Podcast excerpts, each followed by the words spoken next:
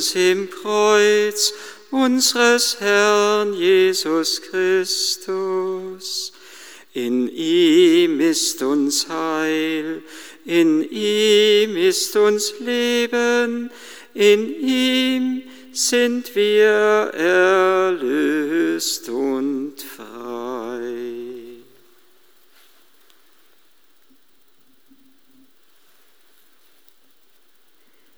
Das Leiden unseres Herrn Jesus Christus nach Johannes. Jesus ging mit seinen Jüngern hinaus auf die andere Seite des Baches Kidron.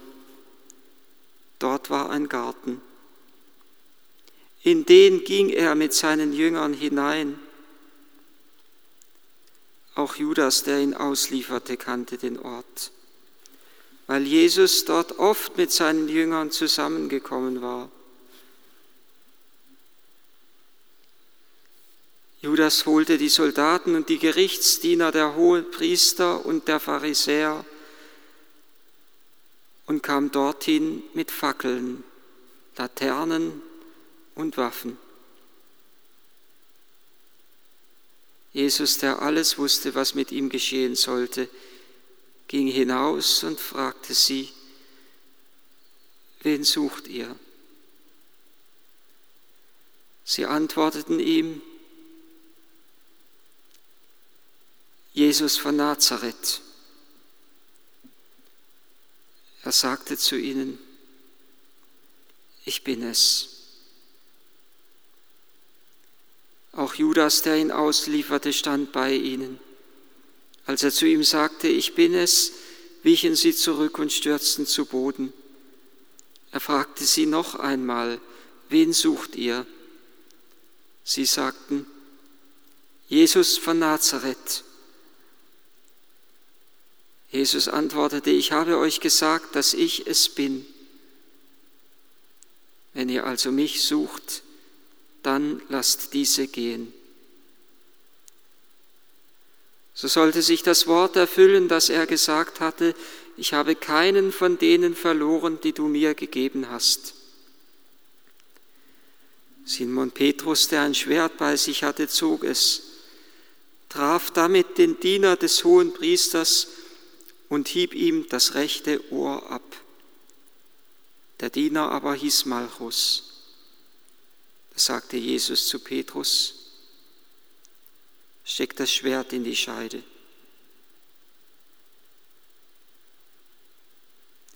Den Kelch, den mir der Vater gegeben hat, soll ich ihn nicht trinken?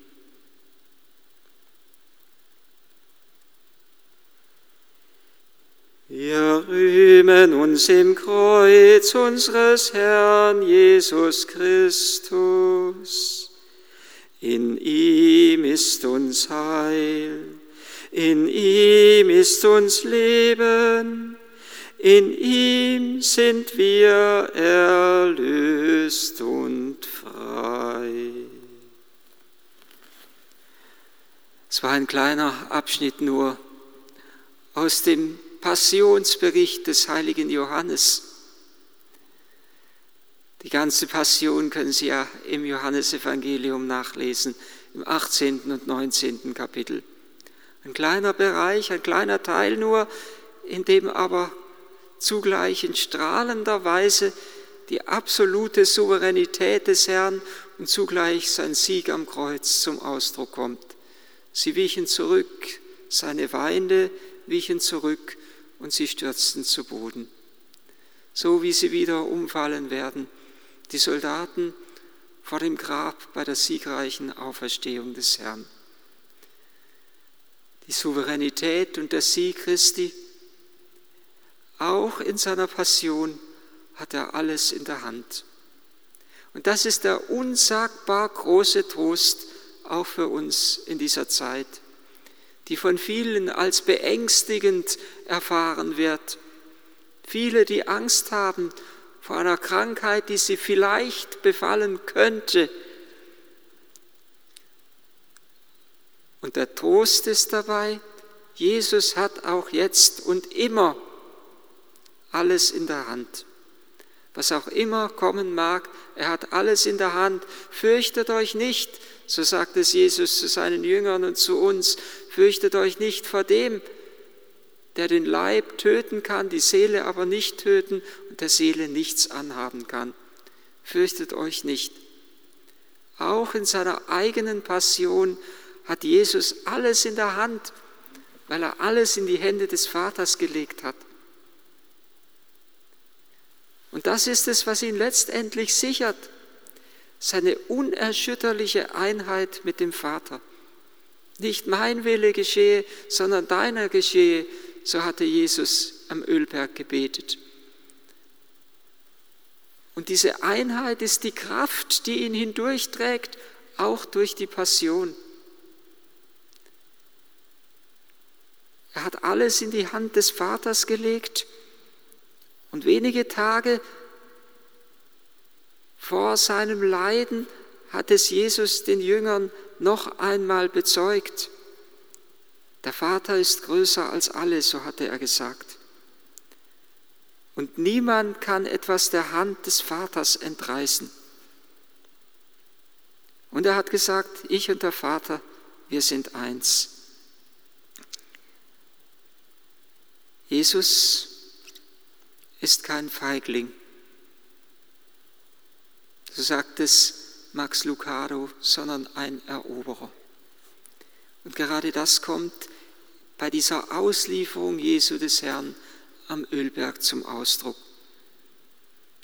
Das, was ihn sichert, das, was ihn stärkt, ist seine Einheit mit dem Vater. Er weiß, dass alles, was jetzt geschieht, im Einklang steht des Willens zwischen Vater und Sohn und dass alles, was jetzt geschieht, von der Liebe des Vaters gedeckt und von der Liebe des Vaters verantwortet ist. Schlimm wäre nur eins in seinem Leben und in unserem Leben, wo diese Einheit zerbrochen wird. Und wenn auch nur ein Riss in diese Einheit zwischen unserer Liebe und unserer Liebe zu Gott hineinkommen würde, wäre dieser Riss ein Einfallstor des Bösen. Jesus ist ganz und gar eins mit dem Vater. Das Johannesevangelium kennt ja das Ölbergsgebet Jesu zum Vater gar nicht. Aber einige Tage vor der Passion, da hat Jesus ebenso zum Vater gebetet, Vater, was soll ich sagen? Rette mich aus dieser Stunde, aber deshalb bin ich ja in diese Stunde gekommen. Vater, verherrliche deinen Sohn, damit dein Sohn dich verherrlicht. Und er hört die Stimme des Vaters, ich habe ihn verherrlicht und ich werde ihn verherrlichen und ich werde ihn bald verherrlichen. Gerade in der Leidenshingabe des Sohnes. Und gerade im Passionsbericht des Johannes kommt das zum Ausdruck. Er strahlt die Herrlichkeit der Liebe des Vaters. Ich habe ihn verherrlicht. Vater, verherrliche deinen Namen. Ich habe ihn verherrlicht. Vater, verherrliche deinen Namen, betet der Sohn. Und der Vater antwortet, ich habe ihn verherrlicht und ich werde ihn verherrlichen und ich werde ihn bald verherrlichen.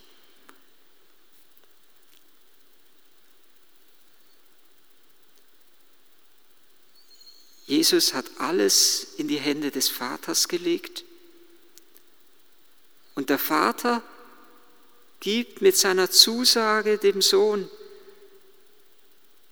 das Ja-Wort, dass der Sohn das Kreuz und das Leiden auf sich nehmen darf. Er besiegelt die Leidenssendung des Sohnes.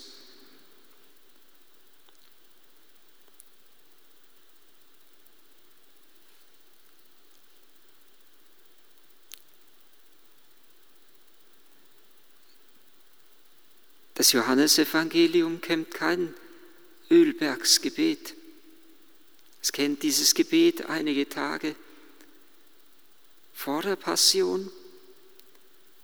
Und es kennt dieses Wort Jesu an Petrus. Den Kelch, den mir der Vater gegeben hat, soll ich ihn nicht trinken. Jesus nimmt das Leiden an wie ein kostbarer Kelch aus der Hand des Vaters. Jesus nimmt seine Sendung an aus der Hand des Vaters, die er in der Einheit mit dem Vater vollbringt. Und keiner soll sich täuschen. Der Vater leidet im Sohn. Und er leidet mit dem Sohn und er leidet nicht weniger als der Sohn. Soll ich den Kelch, den der Vater mir gibt, nicht trinken? Er nimmt ihn an aus der Hand des Vaters. Und Jesus hatte ebenso gesagt, alles, was der Vater mir gibt, wird zu mir kommen. Und wer zu mir kommt, den weise ich nicht zurück. Alles, was der Vater mir gibt. Und der Vater gibt dem Sohn die zu erlösende Menschheit in die Hände. Und es ist der Kelch, zugleich der Kelch, den Vater dem Sohn reicht.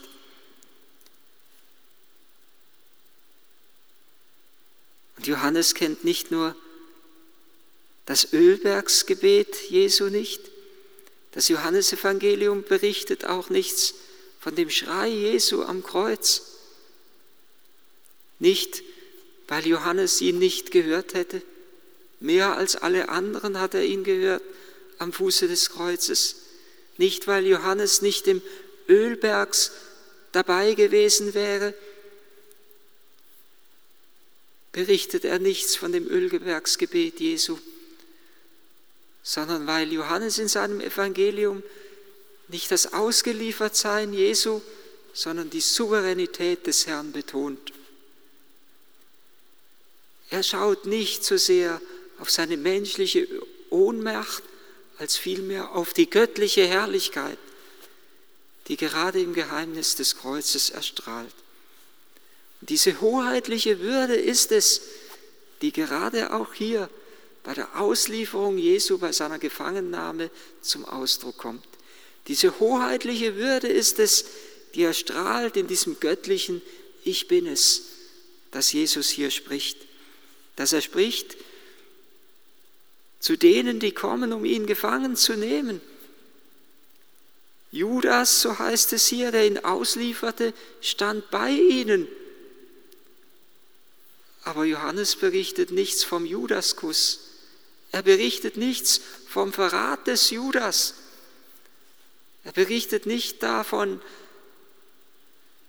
dass Judas auf Jesus zugeht, um ihn zu verraten und damit auszuliefern, sondern die Bewegung ist geradezu umgekehrt.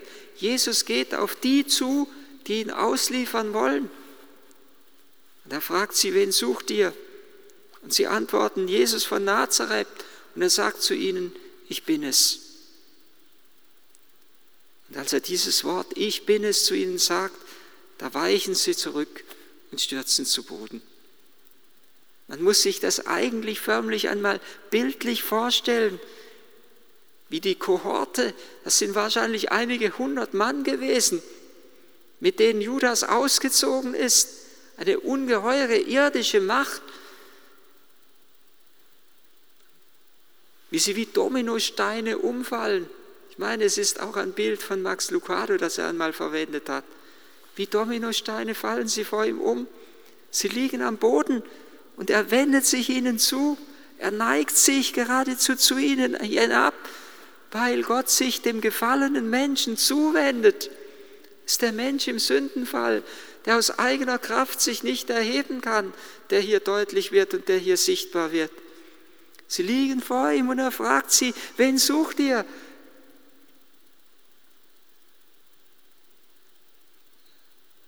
Und das Wort erinnert uns noch einmal zurück an den Beginn des Johannesevangeliums, wo die ersten Jünger hinter Jesus hergegangen sind. Und Jesus die Jünger fragt, wen sucht ihr, was sucht ihr, was wollt ihr, wen sucht ihr wörtlich? Und sie, fragen, sie sagen, Meister, wo wohnst du? Wo bleibst du? Und sie sahen, wo er wohnte. Wen sucht ihr? fragt Jesus seine Jünger. Wen sucht ihr? fragt er die gefallene Menschheit. Und sie antworten noch einmal, Jesus von Nazareth. Und er sagt noch einmal sein göttliches Ich bin es. Und in diesem Ich bin es klingt schon das an, was Jesus vor dem Hohen Rat sagt, als der hohe Priester ihn fragt, bist du der Sohn, bist du der Christus, bist du der Messias, der Sohn des Hochgelobten? Und Jesus sagt, ich bin es. Und mit diesem Ich bin es gibt er nicht nur seine menschliche Identität als Jesus von Nazareth preis, sondern er offenbart zugleich mit diesem Ich bin es seine göttliche Herrlichkeit. Mit diesem Ich bin es stellt er sich sein, liefert er sich aus, sowohl den Soldaten, die vor ihm liegen, als auch dem Hohen Rat, der vor ihm steht. Denn der hohe Priester spricht auf dieses Wort hin, als er ihn gefragt hatte, bist du der Sohn, bist du der Messias, der Sohn des Hochgelobten? Und Jesus sagt, ich bin es, da sagt der hohe Priester, ihr habt die Gotteslästerung gehört, was ist euer Urteil? Und sie antworten, er ist des Todes schuldig. Mit diesem Ich bin es besiegelt Jesus selber noch einmal seine Leidenssendung und seine unerschütterliche Treue zum Vater. Er war gehorsam bis zum Tod, bis zum Tod am Kreuz, sagt der heilige Paulus in seinem einzigartigen, wunderbaren Christus-Hymnus im Brief an die Philipper. Ich bin es.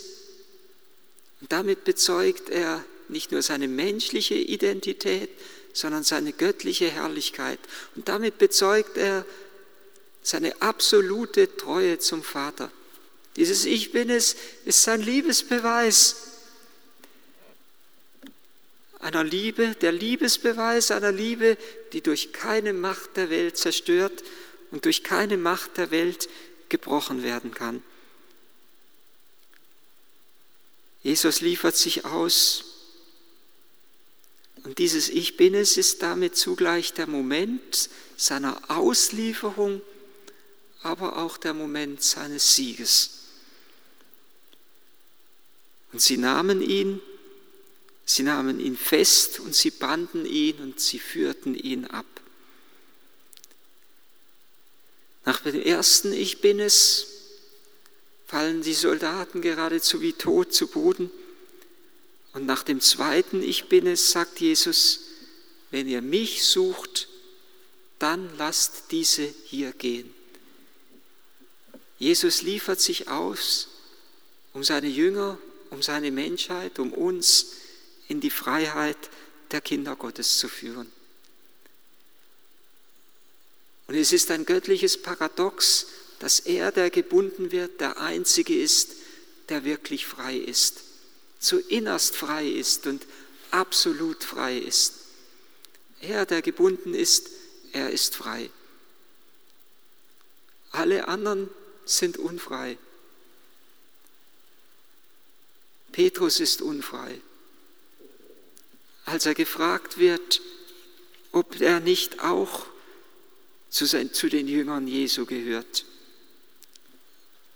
Und er leugnet es und er sagt, ich bin es nicht.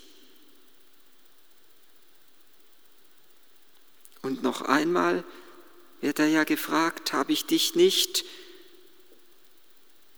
im Garten bei ihm gesehen?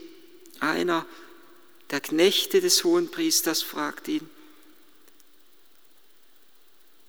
habe ich dich nicht im Garten bei ihm gesehen? Und wieder leugnete Petrus. Er sagt zweimal, ich bin es nicht. Und sein Ich bin es nicht steht dem göttlichen Ich bin gegenüber. Es ist unsere Verweigerung, unsere mangelnde Treue, unsere mangelnde Liebe, unsere Angst vor der Macht dieser Welt, die der Souveränität des göttlichen Ich bin gegenübersteht. Und auch Pilatus ist unfrei. Auch er ist es, der eigentlich dreimal im Passionsbericht des Johannes heißt es, dass, er, dass Pilatus überzeugt ist von der Unschuld des Herrn. dennoch liefert er ihn der Kreuzigung aus. Auch Pilatus ist unfrei, auch Pilatus hat Angst. Und die Menge ist unfrei, sie schreit, wie sie alle schreien. Sie sind unfrei, sich zu Jesus zu bekennen. Auch die Jünger, die fliehen, sind nicht wirklich frei.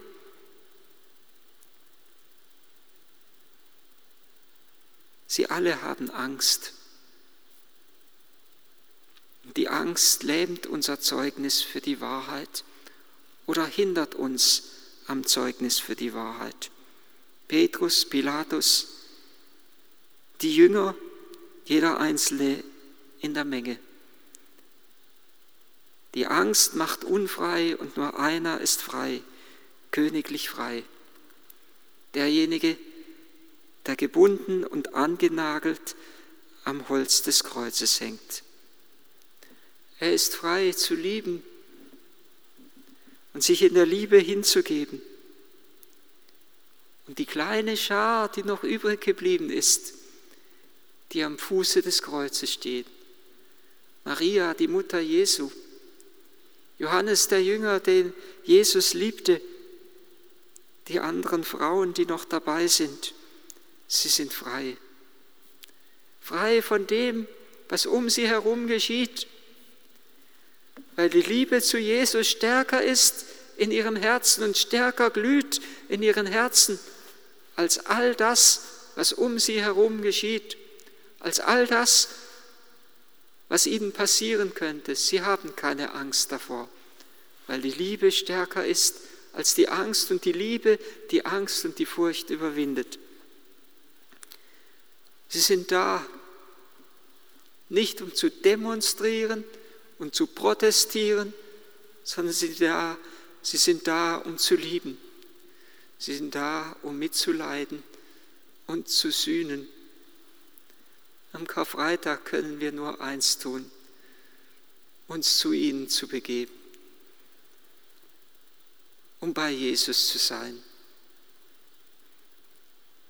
Für Maria ist es das Größte, bei Jesus zu sein, auch wenn es in dieser Stunde zugleich das Schmerzlichste ist.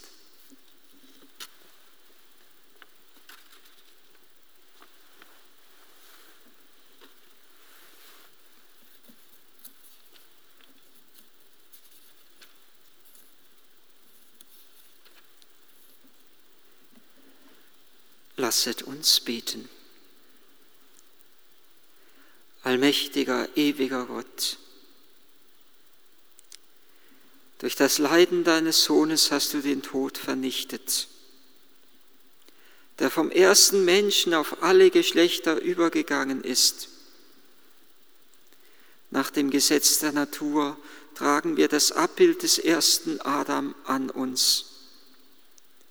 Hilf uns durch deine Gnade, das Bild des neuen Adam in uns ein- und auszuprägen und Christus ähnlich zu werden, damit ihr lebt und herrscht in alle Ewigkeit. Amen.